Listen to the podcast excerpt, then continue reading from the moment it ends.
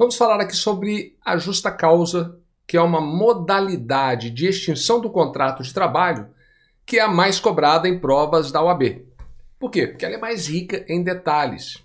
E nesse sentido, eu vou recomendar você fazer a leitura do artigo 482 da CLT e, se possível, tentar memorizar quais são as hipóteses que estão previstas naqueles incisos. Isto porque é muito comum que o examinador traga um caso concreto e na prova te pergunte se aquilo se enquadra em uma situação de justa causa ou não. Esse caso concreto, ele irá direcionar, quando você faz a leitura, ele vai te direcionar a alguma das hipóteses da, do artigo 482 da CLT. E só para que você possa relembrar, o artigo 482 ele fala que configura justa causa, o trabalho né, praticado pelo, pelo empregado, o ato de improbidade, desonestidade do empregado, o ato de incontinência de conduta, sites pornográficos, revistas pornográficas, mau procedimento também. Se houver também a negociação habitual por conta própria ou alheia, sem a permissão do empregador no local de trabalho, e quando isso constituir ato de concorrência à empresa, para a qual ele está trabalhando, isso também configura justa causa, ou ainda se for prejudicial ao serviço dele. Nós temos também a condenação criminal do empregado. Basta a condenação criminal? Não, tem que passar em julgado. Isso caso não tenha havido a suspensão da execução da pena. Temos também o caso de desídia no desempenho das funções. É quando o empregado ele é desleixado, não toma conta, não chega atrasado, isso tudo configura. Embriagueza habitual ao serviço também configura justa causa. Violação de segredo da empresa também configura justa causa. Ato de indisciplina, desobedecer ordens gerais ou ato de insubordinação, determinada ordem dada a ele descumprir. O abandono de emprego também, por mais de 30 dias.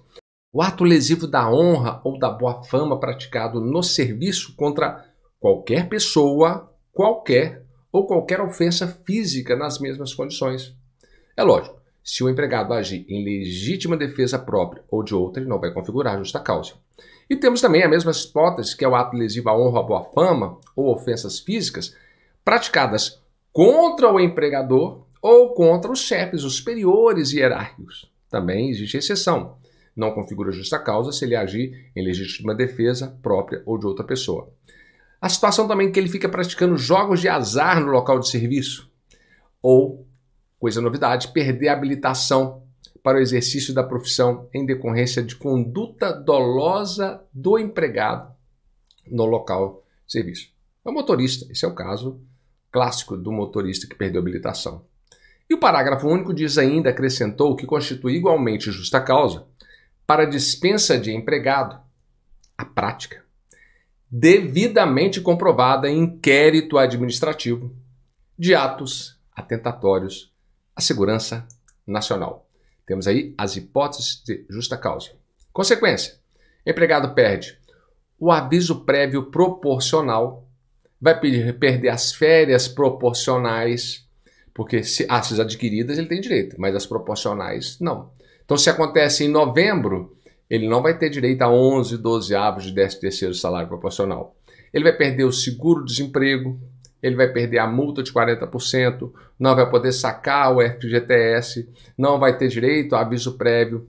São inúmeros os prejuízos para o empregado. Então fica a dica aí de direito do trabalho para justa causa. Gostou? Curte, comenta aqui embaixo para a gente saber o que, que você gostaria que a gente falasse mais. Até mais.